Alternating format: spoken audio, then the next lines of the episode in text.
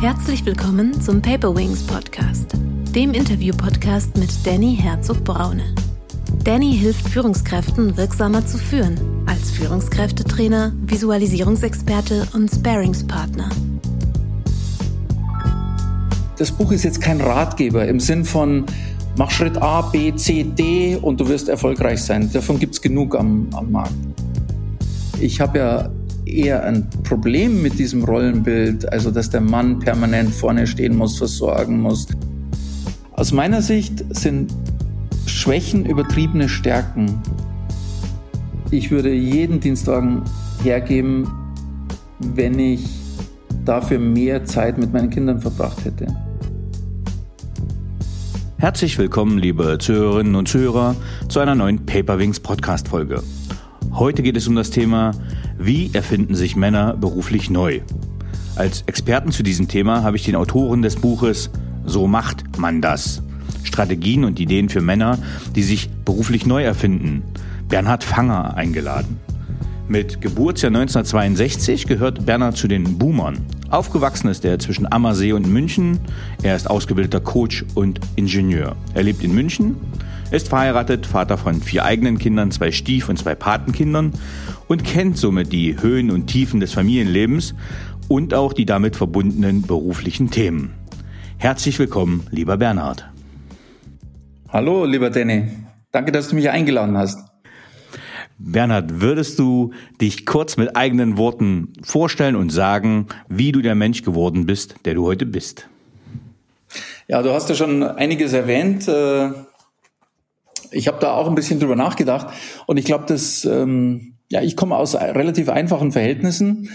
Habe gestern übrigens meinen Geburtstag gefeiert. Äh, das heißt, ich bin mittlerweile 59 Jahre alt und Herzlichen äh, Glückwunsch. Wenn ich so danke und wenn ich so zurückschaue, dann fällt mir auf, dass ich so in meiner Familie immer der Erste war. Also wie gesagt, wir sind aus so, ich sage jetzt mal typischer deutscher Mittelstand oder oder äh, ganz normale Arbeiter, kleine selbstständige Familie.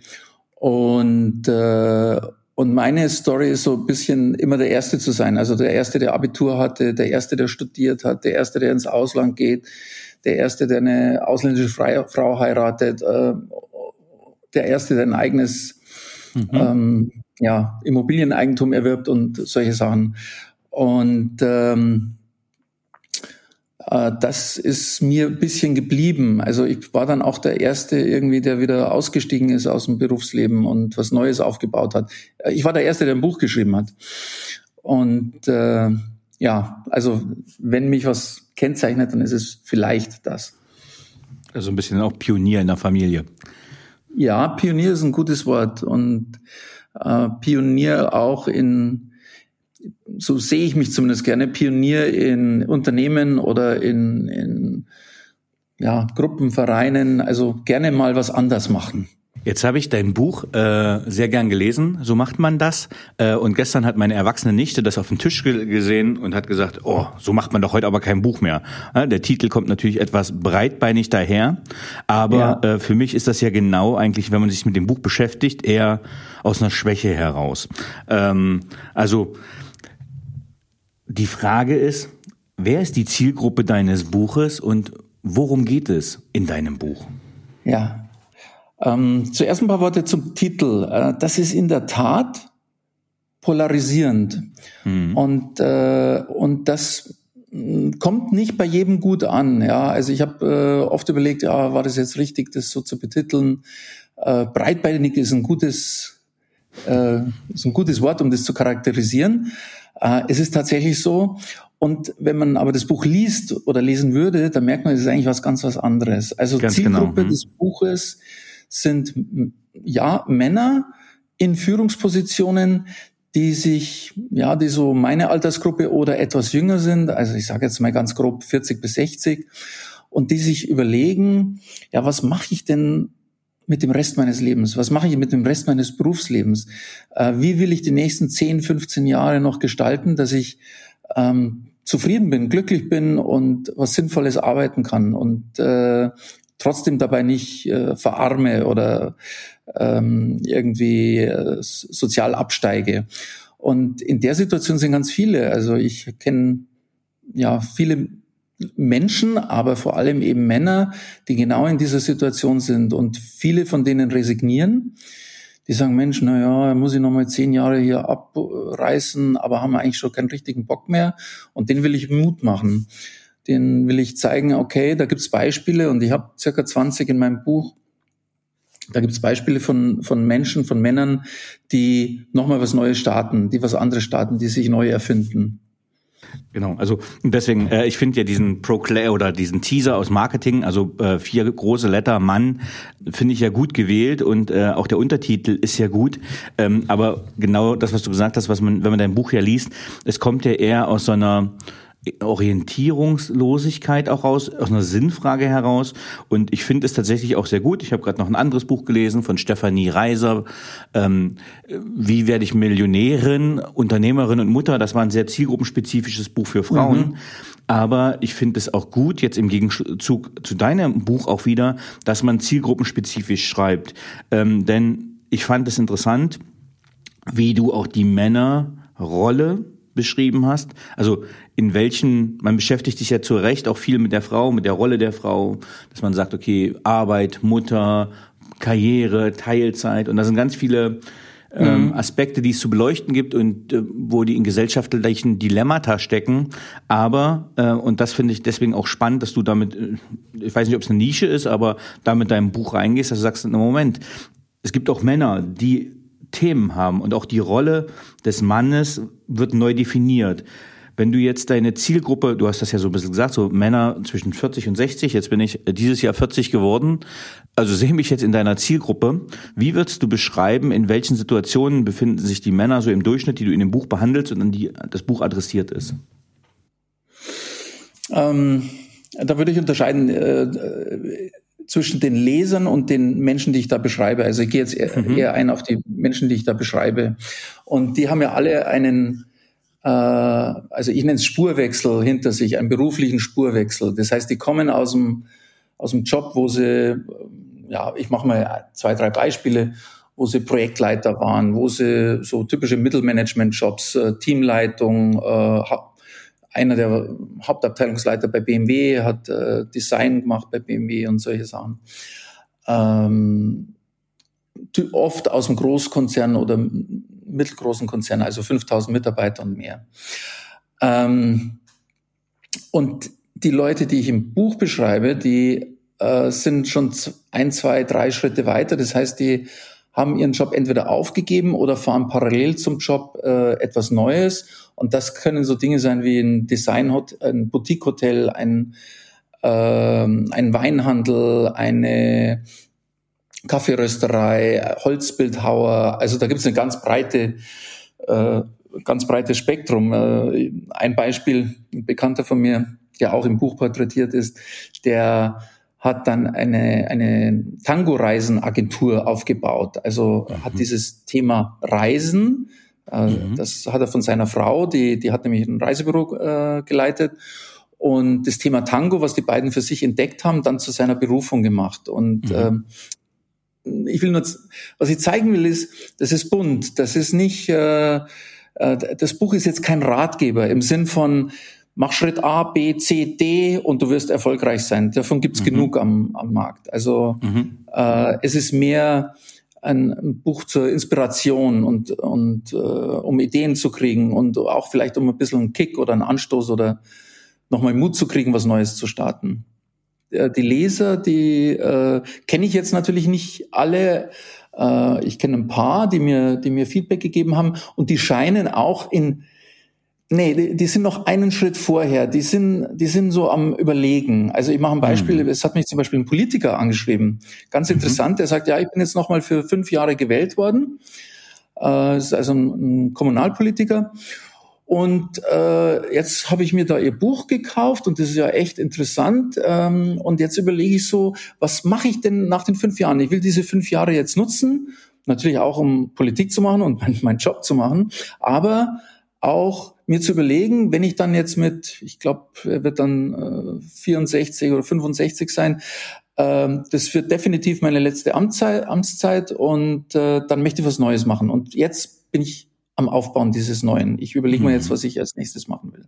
Also spannend, weil es ja auch gerade äh, im Bundestag merkt man das auch vermehrt, dass ganz viele Politiker gar nicht mehr Berufspolitiker sein wollen, sondern sich quasi nur für eine bestimmte Amtszeit jetzt für vier Jahre rein wählen ja. lassen und gar nicht in diesen Trott rein wollen, sondern ähm, dann auch wieder was anderes machen. Das heißt, diese Volatilität am Arbeitsplatz oder in den Karrieremöglichkeiten, also auch diese Pfade, ja sind gar nicht mehr für viele, glaube ich, erstrebenswert. Die sagen, okay, ich möchte beim WMW bis in Konzernvorstand, ich möchte ins hohe Mittelmanagement.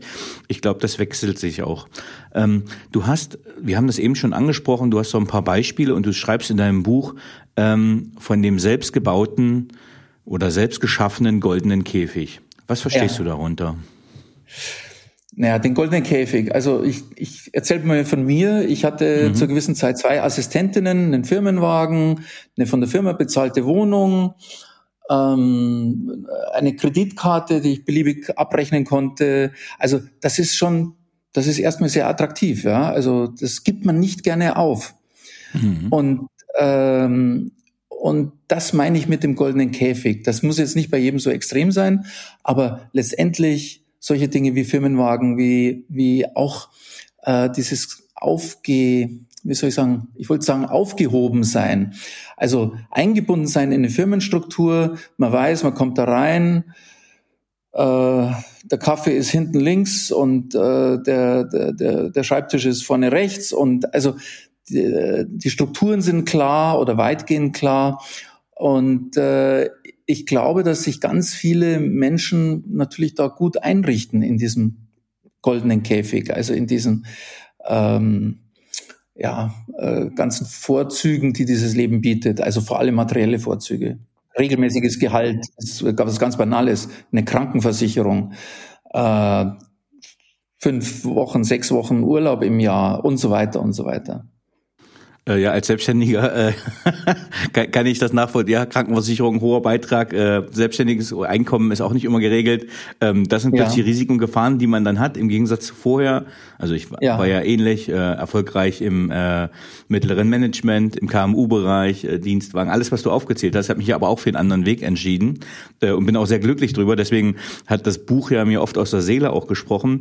Und wenn ich jetzt aber ja. in meinen Freundeskreis gucke, so eine Peer Group, wo ich sage, okay, wir sind so alles Männer um die 40, Akademiker, Akademiker, äh, oh. regulär abgeschlossen und im KMU-Bereich ähm, Karriere gemacht und die, also klassisch jetzt mal, ich sage mal Ehe, Kinder, keine Ahnung, zwischen fünf bis zehn Jahren im Schnitt, die ja. merken, okay, ich habe jetzt die Karriere gemacht und jetzt hatte ich die Diskussion gerade, die kommen alle gerade so ein bisschen ins Schleudern, ins Taumeln und ähm, die sagen, wozu eigentlich? Ne? Also ich habe jetzt das Haus gekauft, wir haben es gebaut, ich zahle jetzt die Hypotheken ab, aber irgendwie bin ich in so einem Hamsterrad. Und ähm, jetzt sind wir eigentlich, was du auch so schön beschreibst in deinem Buch zu dem Rollenbild.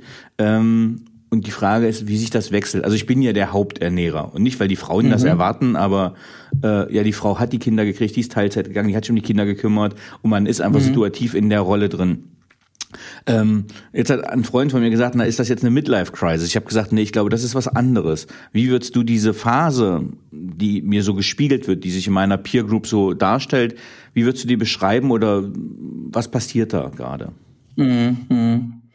Also es ist natürlich auch Teil des goldenen Käfigs. Also diese, du hast das Haus erwähnt, ja. Also es ist ja der Traum ganz vieler deutscher Familien, eigenes Haus, etwas aufbauen. Und dann hat es einen kleinen Garten und die Kinder spielen im Garten und dann gibt's noch ein Trampolin und ein Planschbecken und so. Ähm, und das sind ja alles für sich schöne Sachen. Also äh, ich will gar nicht sagen, hör auf mit diesem spießigen Scheiß, sondern äh, man muss sich bloß dessen bewusst sein, dass man sich bewusst dafür entscheidet, dass man sagt, okay, jetzt machen wir das so und so.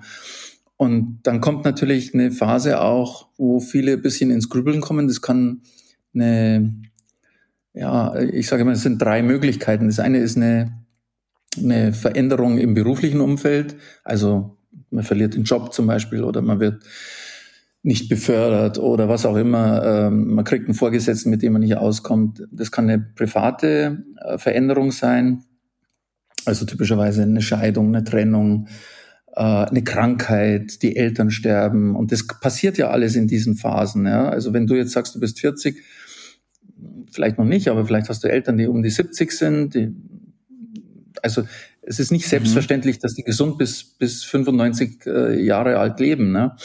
Und, äh, und das dritte sind innere Veränderungen. Auf das spielt dein, dein Bekannter an mit Midlife Crisis. Also, dass man sich noch überlegt, ja, war es das jetzt schon? Das kommt vielleicht nicht mit 40, aber eher, ich sage mal 50 mhm. Größenordnung, wo man dann sich überlegt, ja, es ist irgendwie, irgendwie passt es mir nicht und irgendwie ist es gerade ein bisschen doof. Und äh, aber es ist mehr so ein Gefühl. Es ist nicht äh, ein konkreter Anlass. Und äh, also wie gesagt, das sind die drei die drei Punkte, die ich sehe. Und ja, Männer ab 40, Frauen natürlich auch. Äh, da läuft es vielleicht ein bisschen anders. Also ich will jetzt nicht in diese Stereotype rein. Äh, ich habe es nur für Männer geschrieben, weil die Männer zu wenig ähm, Achtung gefunden haben in letzter Zeit. Weißt du, ja, ja. Ähm, äh, schau mal, du hast, du hast vorher erzählt von einem Buch, äh, Wie wird man Millionärin oder, oder so ähnlich war der Titel. Millionärin von nebenan, hm, hieß das, genau.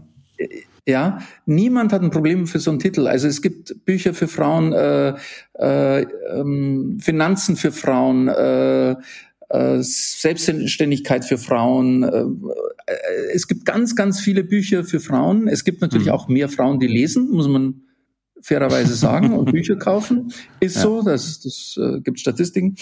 Ähm, aber sobald jemand ein Buch über Männer macht oder für Männer, äh, schreibt man. Also das, das äh, würde, wenn ich schreiben würde, so macht Frau das, da würden, das würden Leute wahrscheinlich toll finden, außer dass von Mann, Mann geschrieben ist.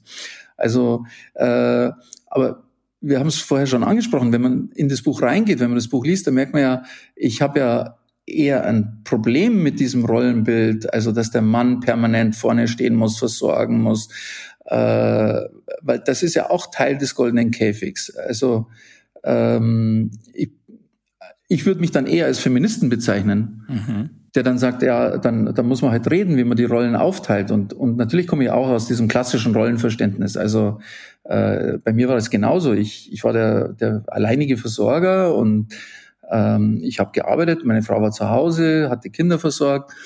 Ähm, das war lange, lange, lange gut bis es irgendwann nicht mehr gut war. Und, mhm. äh, und dann kommt man in diese Phase, wo man sich überlegt, ja, muss das alles so sein?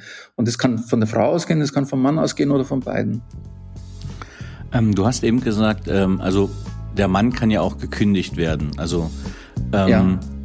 Und ich würde gerade sagen, dann ist es ja nicht selbst gewählt, ne? dass ich sage, ach, ich äh, bin jetzt im goldenen Käfig, sondern mhm. äh, wir führen jetzt agile Strukturen ein. Das heißt, wir cutten mal ein paar Hierarchieebenen, wir gehen mhm. auf Selbstorganisation und jetzt fällt der mittlere Manager weg, der 20 Jahre loyal, treu gedient hat, sage ich mal, in dem Unternehmen, äh, fällt aus allen Wolken und hat einen Neustart vor sich.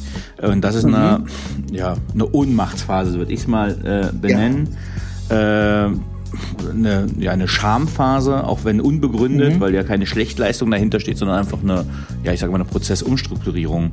Was passiert in der Zeit mit den Männern oder welchen Tipps würdest du denen an die Hand geben? Ja, haben gerade das Gespräch mit dem Chef gehabt, jetzt hat, das war gestern, äh, und heute würden die sagen, du Bernhard, ich habe dein Buch in der Hand gehabt, ähm, ich bin gerade aus allen Wolken, was soll ich denn jetzt machen? Wie geht's mhm. denn weiter?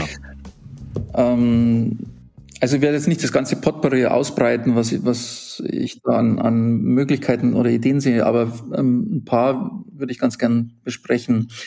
Ähm, das eine ist, es ist ein es ist nicht so, also dieses unverschuldete oder dieses von außen kommende Beispiel Kündigung, mhm. weil der Standort geschlossen wird. Mhm. Ähm, das ist, du sagst es ganz richtig, da, da spielt auch sowas wie Scham mit, obwohl es obwohl dieser Mensch 20 Jahre vielleicht Top-Leistung gebracht hat, immer loyal war, nie krank war. Ja, und auf einmal geht's nicht weiter. Also dann kommt eine riesen Enttäuschung. Wie gibt's das? Wie kann die Firma das machen? Jetzt habe ich mich so reingehängt. Äh, und es gibt auch ganz oft so eine Phase der, ähm, der Orientierungslosigkeit. Mhm. Also was mache ich jetzt? Dann werden die Leute oft in so eine Auffanggesellschaft gesteckt oder in Umschulungsprogramm oder in ein äh, ja, verschiedene Beratungsprogramme, Coaching.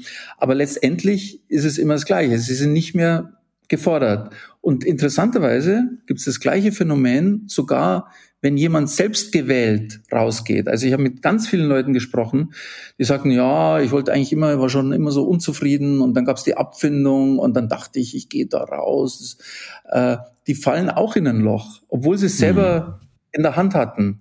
Äh, nicht alle, aber viele. Mhm. Mhm. Und so, was kann man tun? Also das eine ist, äh, sich das auch zuzugestehen, also zuzugestehen, dass es jetzt eine Phase gibt der Neuorientierung und dass das dauert. Es ist ganz schwer auszuhalten für, für Menschen, die immer einen regelmäßigen, gut, meistens gut bezahlten Job hatten, dass sie jetzt mal nichts tun.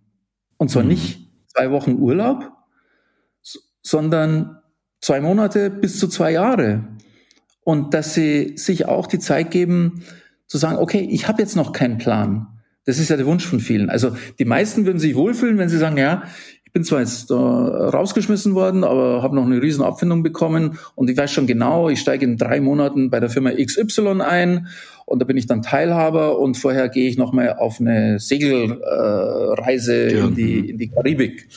Also das kommt gut rüber, ja. Da, da, aber zu sagen, ja, ich bin jetzt gekündigt worden, habe eine schöne Abfindung. Ich werde auch sicher was Neues machen, aber jetzt gebe ich mir erstmal die Zeit, ähm, zwei Monate, drei Monate nichts zu tun oder mich neu zu orientieren, ein paar Sachen auszuprobieren. Also wenn ich jetzt, äh, nehmen wir das Beispiel Kaffeeröster oder, oder Hotelier, äh, das kann ich ja ausprobieren. Da kann ich ja mal ein, eine Art Praktikum machen oder einem Freund helfen oder äh, klein anfangen. Also äh, es ist nicht immer so, dass ich all in gehen muss. Mhm. Und, äh, und sich auch zuzugestehen, dass man sagt, okay, das erste, ich habe es probiert, das war nix. Also es ist, äh, es ist nicht so, dass, dass man was Neues anfängt und dann äh, sagt man, Mensch, hätte ich schon zehn Jahre vorher machen sollen. Das gibt's, aber das, diese Erwartungshaltung, also ein bisschen runterschrauben. Ich glaube, das ist ein ganz wichtiger Punkt. Und nicht sofort zu glauben, es muss jetzt wieder die ganz große neue Sache sein. Übrigens die meisten, ich habe ja mit einem, mit einem Headhunter gesprochen und, und äh, Best Placement Berater, wie es so schön heißt, äh, die meisten wollen einfach einen neuen Job. Also die Leute, die ich in meinem Buch beschreibe, das sind fünf Prozent. Die meisten wollen einfach, die sagen, okay, ich habe den Job jetzt verloren, jetzt muss was Neues her. Ähm, also das sind Ausnahmen eher als die Regel. Aber für diese Menschen gilt garantiert, lasst, lasst euch Zeit. Es ist, es ist nicht schlimm, wenn man mal zwei, drei Monate gar nichts macht und auch nicht weiß, was man macht. Es ist nur schlimm im Außen. Also wenn man es kommunizieren muss und äh, ja, wenn, wenn jeder sagt, ja, ich bin äh, Hauptabteilungsleiter bei Daimler und, und dann bist du an der Reihe und du sagst, ich weiß gar nicht, was ich zurzeit machen soll. Das kommt nicht so gut auf Partys. Äh, ja, ich hatte mal mit 30 eine oder ähnliche Phase, wir hatten das im Vorgespräch auch mal besprochen, dass ich gesagt habe, ähm, wenn man sich Offiziere anguckt, also viele aus, ne, also es gab so eine Verpflichtungszeit ja. bei Offizieren von zwölf Jahren, das heißt die Jungs, jetzt kann ich sagen, das sind Jungs, äh, und die jungen erwachsenen Männer gehen mit 18 zur Bundeswehr, ja. äh, kriegen vom ersten Tag an ein super Geld, sind zwölf Jahre bei der Bundeswehr. Aus unterschiedlichsten Gründen sagen sie nach zwölf Jahren, sie gehen quasi raus aus der Bundeswehr mhm. und verlassen ein Ökosystem, in dem sie genauso lang wie in der Schule waren. Ja. Ähm, das eigene Kulturregeln hat, eigene Werte hat. Und dann merkt man eigentlich so ein bisschen äh, Mismatch zu dem, was sie gelehrt gekriegt haben. Also eigentlich sind sie die Größten, weil die haben äh, 250 Leute geführt in dem Kriegseinsatz, hatten Material, Verantwortung, ja. Budget, Equipment. Das waren so halbe Götter, das muss man in der Wirtschaft auch erstmal schaffen, so eine Verantwortung zu kriegen in so jungen Jahren. Also das gibt's ja gar nicht so viel. Ähm, ja. Und dieses, dieser Talentpool, den die aber mitbringen, ist, da gibt's gar keinen Need für, ne? Weil in der Wirtschaft übernimmst du nicht gleich 250 Mann. Du übernimmst nicht, du brauchst nicht äh, kurze angebundene Befehlsketten, um Sachen umzusetzen, mhm. sondern du brauchst kommunikative Schleifen, du brauchst Iterationen, du brauchst also ganz anderes Umgehen. Und ähm, was ich dann quasi auch erlebe, ist quasi, dass diese Leute mit 30 dann ja auch in ein Loch fallen, weil sie ein Ökosystem verlassen, was ganz viel Sicherheit gegeben hat. Also ja. zwölf Jahre Struktur. lang Sicherheit, zwölf Jahre Struktur. lang Struktur, extrem viel Struktur. Und diese Strukturlosigkeit findet man, oder diese Struktur findet man außen erstmal gar nicht. Und halt auch dieses, ich sage mal, das anfängliche Empfinden eines Mismatches von Fähigkeiten, die man hat und die gebraucht werden. Das heißt, man muss das erstmal alles mhm. übersetzen. Und ich glaube, das mhm. kann man mhm. ja genau auf ganz viele andere Sachen auch. Also wenn du zwölf Jahre bei Siemens warst, hast du auch vermutlich eine gewisse Unternehmens-DNA internalisiert. Und wenn du jetzt, äh, weil die ein ganzes Werk in Dresden zum Beispiel dicht machen, gehen musst, musst du ja auch ja. irgendwie was Neues finden. Also es ist genau das, was du beschreibst. Ich stelle mir das bei Offizieren noch härter vor. Ähm, aber genau diese Effekte, die du beschreibst, die sehe ich auch bei den, bei den Männern, die ich interviewt habe. Ähm, äh, du, du kommst, du, du bist in so einer Firma ja, eingebettet, du hast so viel Struktur und du, du weißt, wenn du ein IT-Problem hast, dann gibt's die Nummer und wenn du mehr Geld willst, dann musst du dahin gehen und wenn du äh, eine Dienstreise beantragst, dann musst du das Formular ausfüllen und auf einmal ist das alles weg. Mhm. Und, äh, und auch, auch genau, was du beschreibst, die Tatsache, dass man vorher einfach Mitarbeiter hatte, also sich um bestimmte Dinge nicht kümmern musste und mehr delegiert. Und dann lernt man auf einmal, ja, ich, hier gibt's niemand zum, ich, es gibt niemand, der mir die Arbeit abnimmt. Das muss ich entweder selber machen oder ich muss mir eine neue Struktur schaffen. Also ich, eine, einen Assistenten, Assistentin, äh, ein, ein äh, virtuelles Büro, was auch immer. Mhm. Aber und du brauchst genau, äh, da, da kommen wir auch im, im Buch komme ich drauf. Äh, ganz wichtiger Punkt ist natürlich ein Netzwerk zu haben an sowohl an ähm, Leuten, die funktional was überleben, übernehmen, also ein Steuerberater, ein, ein äh, Assistent oder ähnliches, aber auch Menschen, die mich ähm, emotional unterstützen mhm. Partnerin, der Bruder vielleicht, äh, Freundeskreis, soziales Netzwerk. Also die, die zwei Sachen hat man oft im, im Großunternehmen verlo verloren oder, oder sind verloren gegangen und das muss man sich neu wieder aufbauen. Mhm. Du hast dein Buch ja auch schön äh, metaphorisch aufgebaut, ähm, ja, mit äh, maskulinen Analogien, nenne ich es mal. Äh, also Kapitel ja. 1 äh, auf der Strandspur, Teil 2 die Bremse lösen, ähm, Teil 3, Kapitel 3 Gas geben, Teil 4 die Spur wechseln, Teil 5 in der neuen Spur. Ähm, wenn ich jetzt auf Kapitel 2 gehe, die Bremse lösen, ich glaube, im Gespräch ja. sind wir gerade so ein bisschen in der Phase, was sind denn die größten Bremsklötze für ja, die Männer in der Phase? Aus meiner Sicht ist, ist ganz viel mental, ähm, das heißt, äh, meine Vorstellung vom Leben wird ein bisschen durcheinandergewirbelt und große Bremsklötze sind eben diese Angst, also richtige Angst vor sozialem Abstieg, jetzt nicht unbedingt finanziell sozial, also das gibt's auch. Es gibt diese typischen, oh, wie, äh, wo kommt das Geld her? Wie soll das alles gehen? Wie bezahle ich mein Haus ab? Und das sind ernstzunehmende, das sind tatsächlich Issues, weil die meisten Leute weniger verdienen äh, in, in der neuen in der neuen Struktur oder Spur, wie ich es gerne nenne. Mhm. Aber es gibt auch ganz viele äh, ja, mentale Blockaden im Sinn von, oder so Glaubenssätze, also man muss immer eine Festanstellung haben. Äh, auf keinen Fall darf ich, also auch so ein Glaubenssatz, Sicherheit. Wir glauben ja immer mhm. noch, dass es im Großunternehmen sicher ist, obwohl jeder zehn Beispiele aufzählen kann von Leuten, die es da aus verschiedenen Gründen nicht geschafft haben. Also weil sie rausgeschmissen wurden, weil sie Burnout hatten, weil sie Machtspiele oder in Machtkämpfen verloren haben und so weiter. Also diese Sicherheit ist ja eine trügerische Sicherheit. Das ist mhm. erstmal ja, kommt das Geld regelmäßig jeden Monat, aber es heißt nicht, dass es bis ans Lebensende kommt. Und äh, also da, da reden wir ganz viel über Ängste. Was sagen, was sagen, sagen Nachbarn, wenn ich keinen Firmenwagen mehr habe? Ähm, wie, wie findet meine Frau das? Also ich, ich äh, kenne einige, die dann sagen, na, ich hätte es eigentlich schon früher gemacht, aber meine Frau, die hat äh, nicht unbedingt dagegen geredet, die hat einfach Angst gehabt. Die hat gesagt, Mensch, was machen wir denn, äh, wenn du jetzt äh, da nicht mehr regelmäßig die, diese Summe aufs Konto kriegst? Also wie soll das weitergehen? Und da sehe ich eher die Bremsklötze. Also wirklich Angst, was Neues aufzubauen, auch aus sozialen Gründen oder aus Statusgründen, ähm, zusätzlich zu den finanziellen, die, die glaube ich, jeder kennt. Ja, also ich habe da glaube ich auch mal eine Studie zu gelesen, was ganz interessant war, weil ja man hat ja dieses Selbstbild und Stolz nächstes Mal auch oder Eigenanspruch, das können wir ja unterschiedlich benennen, äh, der dann sehr hoch ist bei mir. Sagt, naja, wenn ich jetzt den ähm, Mercedes, BMW, Audi nicht mehr habe als Dienstbank, sondern jetzt fahre ich einen alten Peugeot, ähm, was sollen dann meine Kinder von mir denken? Und dabei ist eigentlich ja Aha. den Kindern das nach einer Studie eigentlich komplett egal. Ne? Also denen ist das am wenigsten so relevant. Ja. Äh, sondern also man baut sich eigentlich selber ein, ein, ein, ein, ein, eine Trutzburg, in der man sich selber ja. verschanzt, äh, obwohl es da außen gar keinen Angreifer gibt. Und dieser Glaubenssatz ist, glaube ich, ganz wichtig. Ja, um einfach äh, so ein Bremsklotz loszuwerden, ne? dass das wirklich eine Größe ist. Aber wenn der Vater vielleicht zwei Stunden eher zu Hause ist und dann mal über die Hausaufgaben mhm. vom Kind drüber schauen kann, dass das einen viel höheren Mehrwert für die Familie hat, ähm, als ja. ein dickes Auto, ähm, was ja im Prinzip äh, nicht so viel Mehrwert bringt. Hm? Dani, ich würde es ich würd sogar noch äh, drastischer formulieren.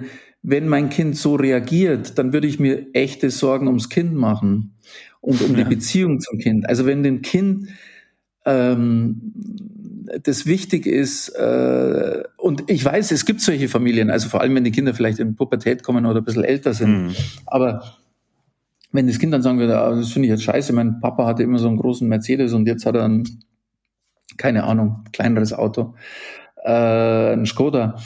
Äh, das, also ich weiß, meinen Kindern wäre es egal und ich weiß heute, ich würde jeden Dienstwagen hergeben, wenn ich dafür mehr Zeit mit meinen Kindern verbracht hätte. Hm. Wirklich.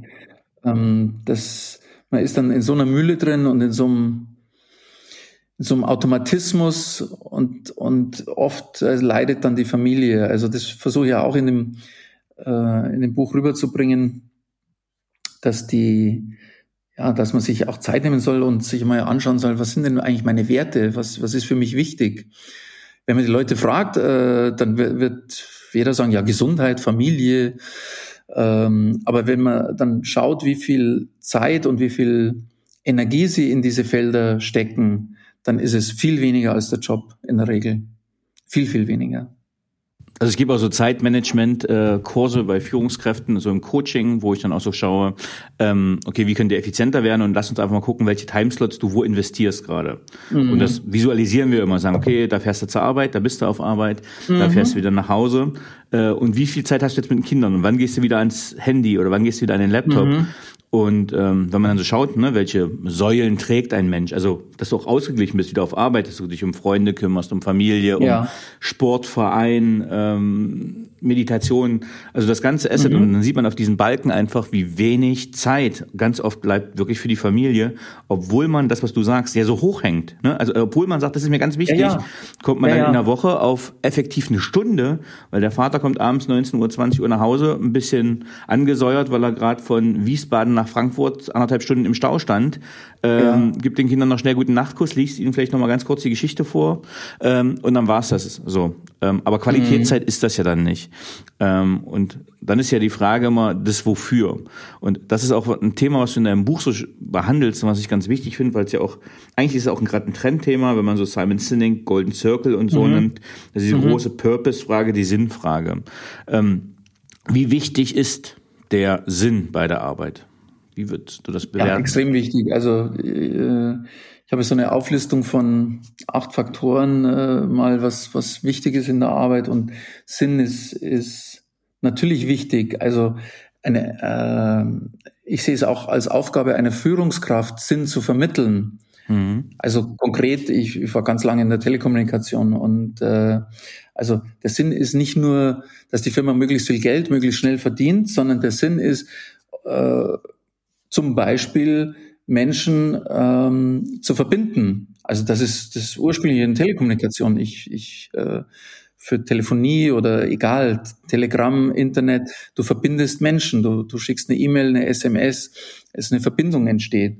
Und äh, das zu ermöglichen, das ist, das ist auf jeden Fall sinnvoller als, äh, was weiß ich, äh, Sprengköpfe zu entwickeln, aus meiner Sicht. Jetzt, mhm wenn man in dem anderen Job ist, dann muss man jetzt sagen, okay, wo, wo finde ich da meinen Sinn? Äh, und es kann sein, dass es da durchaus ja, ich, also einer, einer meiner Gesprächspartner kommt aus der Tabakindustrie. Der war, der war Marketingmanager äh, beim sehr großen Tabakkonzern. Und ähm, äh, da ist es natürlich schwer. Also vor allem, wenn man nicht Raucher ist, dass man dann sagt, ja, das ist, das ist sinnvoll. Es ist nicht sinnvoll. Ähm, und irgendwann kommen die Leute in eine Krise. Also Sinn ist ganz wesentlich ähm, dafür, dass ich meine Aufgabe mache und auch mit Freude mache. Was würdest du sagen, jetzt hast du genau das Beispiel, wir bleiben bei dem mal. Der sagt, du, äh, Bernhard, ich weiß nicht mehr weiter. Ich, was was, was, was mache ich denn jetzt? Ich bin jetzt 20 Jahre bei dem Marketing, bei dem Tabakverein. Ja. Ich bin jetzt raus und was mache ich denn jetzt? Ich weiß nicht, was mein Sinn ist. Bis jetzt war das, was ich sinnvoll erschien. Ja. Ähm, dann würde ich sagen, dann äh, es gibt so ein paar Konzepte und Ideen, wie man da rangeht. Eine, ein Konzept ist, äh, dass man erst einmal wirklich sich komplett eine Auszeit nimmt. Diese Auszeit, die, das muss jetzt keine, kein halbes Jahr oder Jahr sein, aber wenigstens äh, einfach um eine Zahl zu nennen, eine Woche. Mhm. Mhm. Und wirklich eine Woche dann an diesen Themen arbeitet. Entweder allein oder mit einem Coach oder Mentor oder in einer Gruppe ähm, und sich anschaut, was ist mir denn, äh, dann zurückgeht auf so Basics, was ist mir denn wichtig im Leben?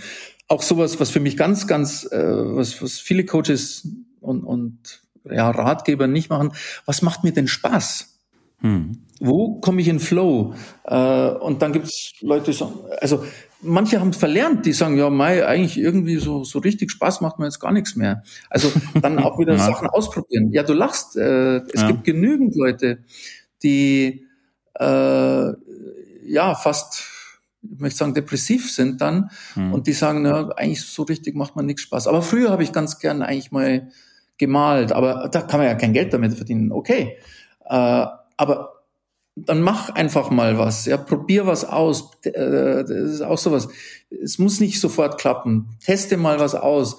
Und wenn du, wenn du gar keine Idee hast, also äh, dann lass das auch zu und versuch nicht krampfhaft irgendwas zu konstruieren, was vielleicht jetzt gerade nicht passt, dann, dann ist halt noch nicht die Zeit da. Also wir, wir sind alle nur Menschen. Und wenn man jetzt 20 Jahre eben bei dem Tabakkonzern war und, und Marketingmanager war, äh, dann ist es auch ein bisschen hart äh, oder zu viel erwartet, wenn man dann sagt, okay, in einer Woche muss das passieren. Aber in der Regel passiert was in so einer Woche, dass man sagt, ah ja, so, und wenn es nur ist, ah, so will ich es, genauso will ich jetzt nicht mehr weitermachen. Wie, wie könnte der nächste Schritt sein? Ah, ich könnte neben die eine Sache, die mir ein bisschen Spaß macht, das könnte ich auch mal ausprobieren. Eine Woche oder nebenher. Also ich spreche ja viel von Spurwechsel und, und ich glaube, ein Kapitel heißt dann so in der Parallelspur fahren oder, oder parallel in der neuen Spur etwas hm? aufbauen. Wie bitte? In der neuen Spur. Ja, in der neuen Spur ist dann also wirklich, wenn man was ganz Neues macht, aber manche fahren ja parallel. Also die, die bauen was auf parallel zu ihrem alten Job. Mhm. Was eine absolut sinnvolle Strategie ist, weil äh, wenn es mir nicht mehr gefällt, das Neue, dann, dann äh, kann ich immer wieder zurück. Wenn es mir super gefällt, dann kann ich das Alte wegschieben oder, oder abkürzen oder kleiner machen. Also da muss jeder sein eigenes Ding finden. Es ist nicht jeder dafür geboren, jetzt von der Klippe zu springen, ohne zu wissen, wie tief das Wasser drunten ist. Also das gibt einfach verschiedene Menschentypen. Das macht man dann nicht, wenn man Sicherheitsaspekte hoch, hoch hat. Was man übrigens eine, noch eine Sache, die, die äh, bei einigen sehr hilfreich ist, also wenn man sich anschaut, was sind denn so meine Werte, sich auch anschaut, wie was motiviert mich? Also das mache ich mhm. relativ oft mit, äh, mit auch Klienten. Ähm, dann gibt es verschiedene Tools und äh, manche Menschen sind also eher zum Beispiel durch Macht und Einfluss äh, motiviert. Also das wäre so vielleicht der typische Offizier, der sagt, naja, ich stehe da vorne und ich mhm. hau mich auch rein für meine, für meine Kompanie oder, oder für meine, mein Truppenteil. Und es gibt Leute, die sind eher äh, durch Kooperation äh, motiviert oder durch Innovation, durch Wissenserlangung, durch Altruismus, anderen helfen. Also mhm. es gibt da ganz viele verschiedene Facetten. Und das mal rauszukriegen, ähm, ich mache ein Beispiel von einer, einer Frau, die, die, mit der habe ich so einen Test gemacht, die hatte Macht und Einfluss ganz niedrig. Extrem niedrig. Hm. Und ich sagte zu ihr, äh, sie sagte, oh, ist das ein Problem? Äh, ich sage, nee, das ist kein Problem. Äh, es ist nur sehr ungewöhnlich, dass Sie als Führungskraft das so niedrig haben. Und sie sagt, ja, ich will das auch überhaupt nicht. Ich hasse äh, es, Führungskraft zu sein. Also sie macht hm. was, was sie überhaupt nicht will und was nicht zu ihren inneren Motiven passt. Und wenn ich rausfinden kann, was sind meine Motive, was treibt mich an, wofür brenne ich, dann ist es ein großer Schritt dahin zu sagen, okay, ist das, was ich heute mache, genau das Richtige oder gibt es da noch bessere Optionen? Ähm, wo könnte ich meine Motive, meinen Charakter noch mehr ausleben? Ja, also ich finde, es ist ein super Tipp, auch nochmal an die Zuhörerinnen und Zuhörer, weil ich habe allein jetzt diese Woche eine große, umfangreiche Auswertung meines eigenen Persönlichkeitstests gehabt von einem Anbieter, 55 Seiten. Ähm, ja. Habe schon ganz viele gemacht. Ähm, ich habe es einfach nur mal so testweise gemacht, weil ich das auch anbieten will eventuell. Also, aber trotzdem, obwohl ich schon so viele Tests gemacht habe, da gab es auch diese Übersicht dieser treibenden, also Driving Motivators hieß da, dieser treibenden Motivatoren. Ähm, und für die Selbstbestimmung, was man wirklich will, ist das so hilfreich, ähm, ja. Also zum Beispiel bei mir Wissenserlangung und Macht und Einfluss. Aber es geht nicht um mhm. Status zum Beispiel. Ne? Wenn du sagst, äh, äh, es geht mir nicht um das dicke Auto, aber es geht mir darum, Sachen beeinflussen zu können. Das heißt, in einem ja. sehr regulierten System würde ich nicht mhm. funktionieren oder funktioniere ich nicht. Und wenn ich bei der Bundeswehr in einem sehr regulierten System bin, dann gehe ich so schnell so weit hoch, dass ich das System selber beeinflussen kann. Und das auch mhm. übertragen auf dein Beispiel finde ich sehr schön. Wenn du das Gegenteil hast, du bist eigentlich Analyst, du möchtest eigentlich den ganzen Tag vor einer Excel-Tabelle sitzen und den Fehler finden. Äh, mhm. Für mich wäre das ein absoluter Albtraum. Aber wenn man das gar nicht mal auf dem Schirm hat, dass man das eigentlich gerne macht, weil man sich nie mit seinen eigenen Bedürfnissen beschäftigt hat, ja. dann ist da eine riesige Erkenntnislücke und vor allem eigentlich auch eine Lücke, äh, dass man dem Arbeitsmarkt seine Arbeitskraft in dem Segment nicht zur Verfügung stellt, weil man ja, ja eigentlich da ein Experte wird. Man wird da, kommt da in den Flow-Effekt, man ist effizient, man ist dort wirksam und für ein Unternehmen mhm. ein riesen Mehrwert. Und damit sind mhm. beide eigentlich glücklich. Deswegen finde ich das einen ganz wichtigen Hinweis von dir. Ja, ich, ich, ich muss da, ich, vielleicht haben wir die Zeit, ich muss da eine Geschichte dazu erzählen. Ähm, ich habe erzählt, wo ich, wo ich herkomme und mein Vater war Schreiner, mein Großvater war Zimmermann äh, also wir waren immer so äh, in diesem Holzbusiness in Anführungszeichen. Also typischerweise mein Bruder ist Schreinermeister äh, und ich hätte auch Schrein lernen sollen und war dazu auch in einem sogenannten Berufsgrundschuljahr, glaube ich, ist es oder Berufs egal Beruf, BGJ und äh, dort hatte ich dann, da war der älteste von uns, der war 37 Jahre alt. Für mich war das damals uralt. Also ich war irgendwo äh, knappe 20 irgendwo. Und, äh, und der hat folgende äh, Lebensgeschichte gehabt. In, dem, in, in dessen Familie waren alles Akademiker. Also das heißt, es war ganz klar, dass der Sohn studieren musste. Hm. Idealerweise Jura, in, in seinem Fall, glaube ich, hat er äh, Psychologie studiert.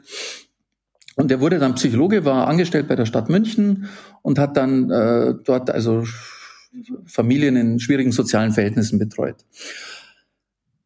Der hat das gehasst, weil er wollte nie Psychologe werden. Er hat es eigentlich nur für seine Familie gemacht. Ich mhm. wollte nicht unbedingt Schreiner lernen, aber ich habe es für meine Familie gemacht. Mhm. Und äh, es ist so lustig, dass ich danach aufgehört habe mit, mit Schreiner und habe dann eben äh, studieren angefangen und letztendlich eine, eine akademische Laufbahn äh, hinter mich gebracht. Und er mhm. hat genau das Gegenteil gemacht. Er war nicht glücklich als Psychologe. Und er hat mir folgende Geschichte erzählt sagt er, vor kurzem war ich äh, bei einer bei einer Familie, die kenne ich noch aus meiner Zeit bei der Stadt München. Äh, das sind also das sind in ganz schwierigen sozialen Verhältnissen äh, gewesen und nie Geld und und also äh, ganz ganz furchtbar war alles. Und dann sagt er, aber jetzt haben sie wenigstens Fenster, die schließen. Also er hat seinen Sinn in was gefunden, was praktisch ist, was handwerklich ist, was mhm. äh, und und so muss halt jeder seins finden. Also äh, wir, wir dürfen kein Abziehbild sein und auch nicht irgendwelchen Erwartungen, noch nicht einmal unseren eigenen Erwartungen. Also wer sagt denn, dass jeder studieren muss und wer sagt denn, dass jeder so also irgendwo angestellt sein muss beim beim Konzern oder oder größerem Unternehmen. Ähm, also muss jeder seinen Weg finden und oft rennen wir irgendwas hinterher, wie der Kollege oder auch ich in dem Fall, äh, was wir vielleicht selber gar nicht wollen. Und es ist einfach wichtig zu erkennen, was will ich selber? Was macht mir Spaß? Was macht mir Freude? Kann sich auch ändern. Kann sein, dass, dass, also ich bin gern bei meinem Bruder in der Werkstatt und, und bastel auch was oder, oder aber das kann ja sein, dass ich mit 60 nochmal Schreiner werde, aber es ist nicht so wahrscheinlich. Mhm. Du, du hast in deinem Buch noch ähm, eine Aussage, ähm, und dazu habe ich eine Frage. Warum ist Stärke Schwäche und Schwäche Stärke? Ah, ich, ich liebe diese Frage. Ähm, aus meiner Sicht sind St äh, Schwächen übertriebene Stärken. Ähm, ich mache ein, zwei Beispiele. Wenn ich, wenn ich gut mit Geld umgehen kann, was auch immer das sein mag, also aufpasse aufs Geld, mir überlege, wo, wie schaut meine Einnahmen, meine Ausgabenseite aus, dann ist es aus meiner Sicht eine Stärke. Also ich, ich kann das gut managen, ich, ich komme nicht in Zahlungsschwierigkeiten und so weiter. Aber wenn das übertrieben wird, wenn ich alles nur noch nachzähle, dann werde ich zum Pfennigfuchser, zum Pedanten, zum Geizkragen und dann ist es eine Schwäche. Dann, dann äh, und äh, das Gleiche mit ähm, ja zum Beispiel Hilfsbereitschaft. Also es ist ja generell ein gutes, guter Charakterzug aus meiner Sicht, äh, hilfsbereit zu sein, anderen Leuten zu helfen, sich einzusetzen für andere Leute. Wenn ich mich dabei aber selber vergesse, dann brenne ich aus, dann bin ich mhm. nur für andere da.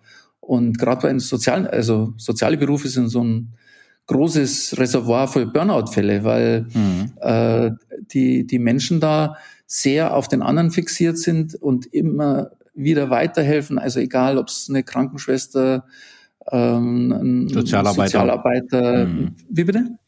Sozialarbeiter, ja, ja, genau, habe ich auch ja. gerade gesagt. Also mhm. diese diese Dinge und die die bleiben dann die bleiben dann liegen. Also sie sie äh, drum sage ich Stärke ist Schwäche und Schwäche ist Stärke. Also es ist nicht so klar immer. Es ist eine ähm, es ist eher die Art wie das ausgeprägt ist. Also wenn etwas sehr extrem ausgeprägt ist, dann, dann kann es eine Stärke sein, aber auch eine Schwäche. Also Durchsetzungsfähigkeit. Jeder redet, Manager soll durchsetzungsfähig sein. Ja, was heißt denn das? Äh, für manche heißt es, dass sie auf allen anderen rumtrampeln und, und niemanden einbeziehen und immer ihren Willen kriegen. Das ist für mhm. mich kein guter Manager. Das ist für mich ein, ich weiß nicht was, aber, aber auf jeden Fall kein guter Manager, keine gute Führungskraft in der heutigen Zeit. Mhm. Also äh, ich glaube, ja, das ist das, was ich damit meine, die, diese Beispiele. Ähm, ja, Bernhard, jetzt haben wir ganz viel auch über Sinn gesprochen, über Stärken und Schwächen, was ich sehr, sehr wichtig finde. Aber was macht denn jetzt äh, diese Spurwechsler äh, erfolgreich? Welche Kriterien gibt es da? Mhm. Ähm, ich habe da einige definiert. Äh, das sind so, so sechs bis acht wesentliche Kriterien oder Merkmale, würde ich eher sagen, von, von Spurwechsler. Also einen großen Punkt haben wir erwähnt, das ist der Sinn. Sie brauchen einen Sinn äh, oder eine, eine Aufgabe, die sinnvoll ist. Äh, wir haben auch gesprochen über Partner, soziales Umfeld, Unterstützung. Das ist auch ein großer mhm. Punkt, äh, der zum Erfolg beiträgt. Und ähm, weil, weil wir über Sinn gesprochen haben, ich, ich liebe dieses Wortspiel mit Sinn und Sinnlichkeit. Also es ist mhm. ganz oft so, dass Spurwechsler wirklich ein, ein, ein sinnliches Produkt oder ein sinnliches Erlebnis haben, ähm, äh, nicht haben. Das ist, dass sie äh, ihre neue Aufgabe, dass das einen sinnlichen Aspekt hat. Also ich habe den Tango-Tänzer erwähnt, äh, das ist definitiv was Sinnliches oder Kaffeeröster, der Geruch von Kaffee oder Holzbildhauer. Also ich könnte jetzt jeden, ein, ein Bergführer ist dabei. Äh, das sind alles auch sinnliche Erlebnisse. Also wenn ich in den mhm. Bergen bin und, und ich bin selber sehr oft in den Bergen, auch mit Kunden, äh, und du gehst raus und du siehst, du siehst die Wolken oder du, du, du bist auf dem Gipfel, hast, das ist ein sinnliches Erlebnis. Das ist nicht nur ein Sport, also wie im, im Fitnesszentrum, wo ich dann eine halbe Stunde auf dem Fahrrad bin, sondern äh, da habe ich eine sinnliche Erfüllung. Und als letztes, äh, nicht einziges, aber letztes, es sind ganz oft auch konkrete Arbeitsergebnisse. Das ist etwas, was uns mm, oft in, gerade in Unternehmen fehlt. Also wir sehen oft nicht mehr, wie beeinflusst meine Arbeit den Gesamterfolg des Unternehmens. Mhm. Also wenn ich heute bei BMW, Siemens, äh, Audi, äh, Bayer weg bin, mhm was passiert dann mit dieser Firma? Also die ehrliche Antwort ist, die funktioniert genauso weiter. Mhm. In aller Regel. Also ich bin irgendwie ein Top-Spezialist oder so. Aber in aller Regel funktioniert diese Firma genauso weiter wie vorher. Und, äh, und die Spurwechsler, die, die ich da anschaue, die können direkt sehen, was ihre Arbeit an Ergebnissen hat. Also ein Kaffeeröster hat halt Kaffee am Schluss und ein Hotelier verkauft Hotelbetten und ein äh, Coach äh, verkauft äh, Beratertage oder ein bestimmtes Seminar äh, und er kriegt direkt Rückmeldung auch von den Kunden. Also das war toll oder das war lebensverändert oder das war nicht so gut, ich hätte es gern anders.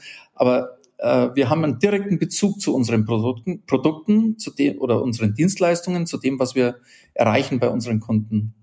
Ähm, ja, vielen Dank, dass wir mal so einmal durch dein, dein Buch äh, geritten sind, nenne ich es jetzt mal. Also ich würde das Buch gern jedem empfehlen, der sich tatsächlich äh, überlegt, äh, neu zu erfinden, ähm, der sich in einer Phase befindet. Ähm, ich finde, das Buch ist sehr hilfreich. Es hat, wir haben ja nur mal touchiert ansatzweise, ähm, was dort drin ist. Äh, es gibt viele Hilfestellungen, es gibt Fragen, die man sich selber stellen kann.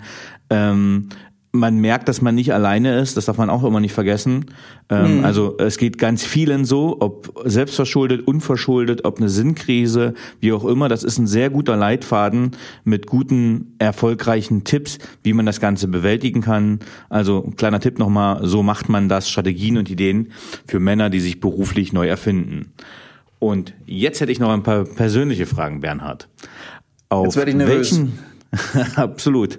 Ähm, auf welchen beruflichen Fehler oder Erfahrungen hättest du gerne verzichtet? Oh. ähm, auf welchen beruflichen Fehler hätte ich gerne verzichtet? Ja, es ist immer so einfach. Ne? Im Rückblick sage ich auf gar keinen. Äh, ich würde, ich würde kein einzelnes äh, Event rausheben.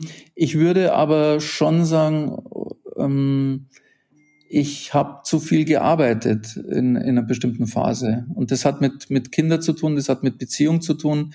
Also ich hätte mehr Zeit für meine Familie und meinen mein Freundeskreis auch äh, verwenden sollen und äh, nicht versuchen sollen, in der Arbeit noch perfekter und noch loyaler und noch fleißiger zu sein.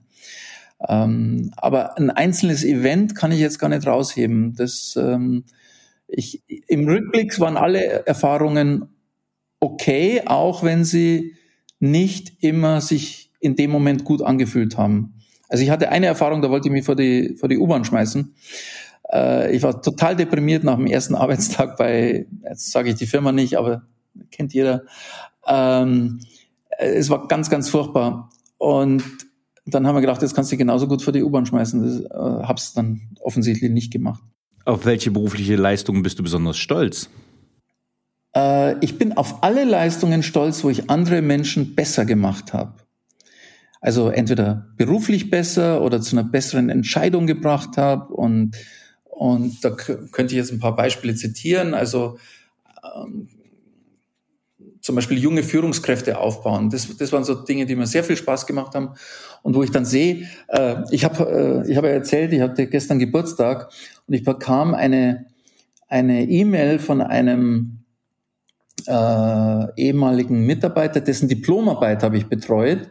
Mhm. Und ich bilde mir ein, ich konnte ihm einiges zeigen und er ist heute Geschäftsführer einer Firma äh, oder eines Firmenteils in Lissabon, Portugal. Und das macht mich glücklich. Also hm. wenn ich dann sehe, dass so ein Mensch nach 20 oder 30 Jahren noch den Kontakt hält, 20, 20 Jahre vielleicht, und äh, dass er auch eine auch beruflich und wahrscheinlich auch privat sehr erfolgreich und zufrieden ist. Äh, darauf bin ich stolz, ja. Welche Fähigkeit bzw. Fertigkeit möchtest du gerne haben, die du noch nicht hast? Ganz viele. Äh, Klavierspielen fällt mir als erstes ein. Spanisch, äh, gut Spanisch sprechen. Ähm, und ich wäre gern größer, weil ich bin ein großer Basketball-Fan, äh, bin aber nur so 1,75 groß und äh, und das wurde nie was. Also äh, Fähigkeit, gut Basketball zu spielen, ja. Welches Buch oder Bücher haben dich am meisten geprägt bzw. dein Leben beeinflusst? Welche Bücher haben mich am meisten geprägt? Ähm, kann ich aus dem Stand jetzt nicht beantworten. Ich, ich sag dir, was ich gerne lese. Und das sind oft, äh, also bei Sachbüchern sind es ähm, äh, äh, zum Beispiel von Kahnemann äh, Neues langsames oder langsames Denken, Denken, Denken hm, genau. Ja, äh, also Bücher, wo ich einen neuen Einblick bekomme, wo ich äh, meistens sind es Bücher, die mit der Psyche des Menschen zu tun haben. Wie funktionieren Menschen? Weil ich glaube, das ist ein Gebiet, da sind wir ganz am Anfang. Also wir wissen relativ viel über Atome und kleinste Partikel. Äh, ich glaube, wir wissen ganz wenig über Menschen. Und, äh, und das Schöne bei Menschen ist, wir sind nicht, wir sind nicht so klar definierbar wie, wie in der Physik ein Atom oder ein, irgendein Hebel, äh, wo man klares Gesetz dann herleiten kann.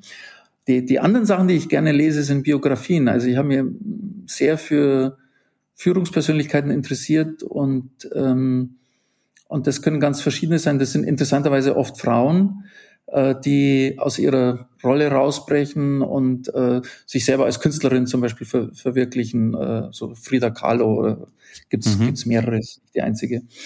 Ähm, oder auch also Menschen, die durch Probleme gegangen sind. Äh, Muhammad Ali ist ein großes Vorbild für mich, weil er äh, eingestanden ist für das, was er glaubt und, und an, an das, was er glaubt. Und dafür auch große Nachteile in, in Kauf mhm. genommen hat. Ja. Also das sind so die, die zwei Hauptaspekte. Okay. Welche drei Personen haben deine berufliche Entwicklung maßgeblich beeinflusst? Äh, da gab es eine Person in, äh, ich hatte ein Praktikum bei Hewlett Packard. Das war der Axel Wolf. Axel, wenn du das hörst, äh, melde dich. ähm, ich habe keinen Kontakt mehr zu ihm, aber äh, der, der Axel, der, der kam aus der Beratung der war so, ich, ich komme ja aus dieser Schreinerei, ja, also bei uns so strategisches Denken, das war nie, also man, man hat halt die Arbeit gemacht, die man macht und der hat so als erstes mir gezeigt, wie man auch äh, strategisch denkt. Dann ein, ein Ex-Chef Larry Stanage, der, der bei British Telecom, der hat, ähm, da, da ist mir aufgefallen, der hat immer Humor gehabt, auch wenn es mhm. schwierig wurde. Und er konnte so, ähm, also da ging es oft dann um, um Hunderte von Millionen oder Milliarden. Und irgendwie war das für ihn wie ja Frühstück machen und dann sagt er, so Bernhard, jetzt, jetzt gehen wir und trinken Bier oder jetzt gehen wir Squash spielen oder also es war äh, Leichtigkeit. Er hat die Schwere rausgenommen aus dem Ganzen und das fand ich sehr gut. Und als äh, drei brauche ich, ähm, muss gerade überlegen. Jetzt fällt mir spontan kein, kein dritter ein. Du, du musst ihn nicht rausziehen. Ähm, alles gut. Aber ich habe einen Richtwert gehabt. Ähm, was möchtest du am Ende deines Lebens von dir sagen können, erreicht zu haben? Oh, ich möchte ich möchte, dass meine Erfahrungen anderen Leuten weitergegeben werden und dass denen auch ein paar äh, Umwege erspart bleiben, dass sie also nicht erst warten, bis sie 60 sind, um, um glücklich und erfolgreich zu werden. Hast du ein Lebensmotto? Und wenn ja, wie lautet es? Äh, ich bin das schon mal gefragt worden. Ich, ich, äh, Nein, also die kurze Antwort ist nein. Ich habe kein Lebensmotto. Ist wahrscheinlich ganz schlecht äh, als als Coach und Berater, aber ich habe tatsächlich keins. Ich ich glaube, ich lebe relativ stark im Moment. Mein, meine Frau kritisiert es oft, weil sie sagt, ja, du musst doch planen, du musst doch mehr überlegen und und ich bin eher so ähm, ja doch doch relativ oft, obwohl ich Ingenieur bin von der Ausbildung, relativ oft aus dem Bauch raus und äh, und ich glaube, das ist auch, ja, eine, es ist keine Strategie, es ist einfach so, wie es ist, äh, aber es ist eine Möglichkeit. Lebe den Moment. Ja, ja. Du hast, du hast mein Motto jetzt äh, erfunden. Lebe den Moment, ja. ja. Es ist gut. Aha. Und, und lebe den Moment, aber sei nicht doof oder blind dabei. Äh, also ich bin dann auch nicht der Typ, der von der Klippe springt, sondern erstmal schaut, wie tief ist das Wasser unten. Sehr schön. Lieber Bernhard Fanger, vielen, vielen lieben Dank, dass du dir die Zeit genommen hast äh, für den Paperwings Podcast. War mir eine große Freude und Ehre. Vielen Dank. Danke, Danny. Und äh, ich, äh, du hast mich ja angesprochen. Ich finde deinen Podcast großartig äh, und ich freue mich auf die nicht nur auf meine Folge, sondern vor allem auf die Folgen der anderen, weil ich lerne gerne, das hast du mitgekriegt. Und ich finde, bei dir gibt es viel zu lernen. Danke dir. Vielen Dank und, und ganz persönliche Note, ganz persönliche ja. Note. Danke für deinen Einsatz in der Bundeswehr. Ich finde es, ich, ich persönlich bin kein Militarist und finde es trotzdem großartig. Vielen Dank und tschüss. Ja, tschüss.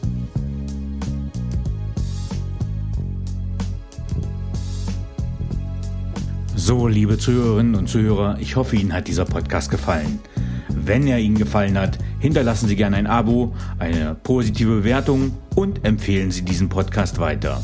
Bleiben Sie gesund. Mit besten Grüßen, Ihr Danny Herzog Braune.